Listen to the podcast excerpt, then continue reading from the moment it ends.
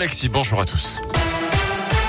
Et à la une aujourd'hui, le troisième conseil de défense depuis le début de la guerre en Ukraine. Il se tient ce matin autour d'Emmanuel Macron à l'Elysée.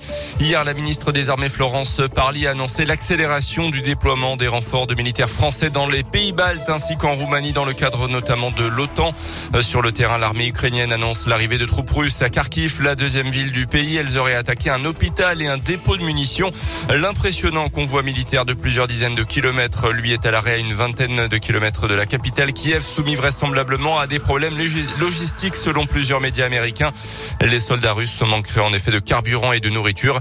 En France, les autorités s'attendent à voir arriver des milliers de réfugiés dans les prochaines semaines et la solidarité s'organise un petit peu partout, notamment chez nous en Auvergne. Comment aider justement les Ukrainiens? Une question que vous êtes certainement nombreux à vous poser depuis le début de l'offensive russe.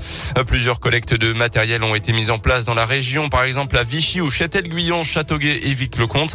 Et là, Pratistova ukrainienne installée depuis 15 ans à Clermont a décidé de se concentrer sur les besoins en médicaments. C'est son papa chirurgien dans un hôpital ukrainien qui lui a fait une liste de produits nécessaires.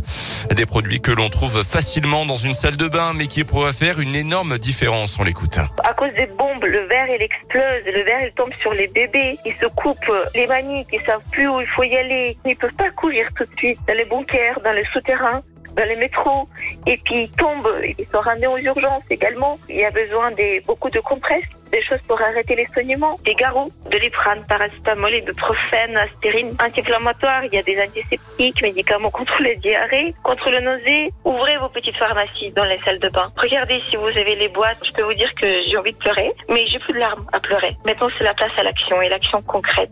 Des points de collecte ont été établis dans plusieurs mairies, notamment à Chamalières, Volvictière et bientôt Cournon.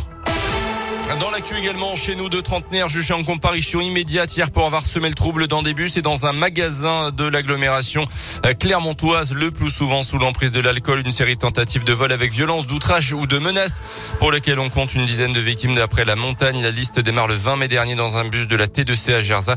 Des peines de 18 mois de prison dont 4 avec sursis et 12 mois de prison dont 6 avec sursis ont été prononcés hier.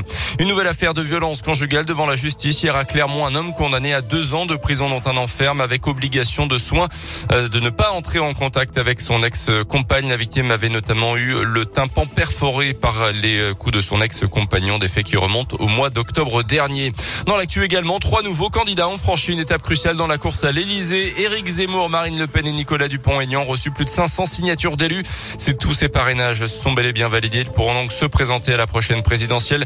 Notez qu'aujourd'hui, c'est le dernier jour pour vous inscrire en ligne sur les listes électorales en vue de la présidentielle. Notamment, vous avez jusqu'au 4 mars, c'est-à-dire ce vendredi pour vous inscrire en mairie.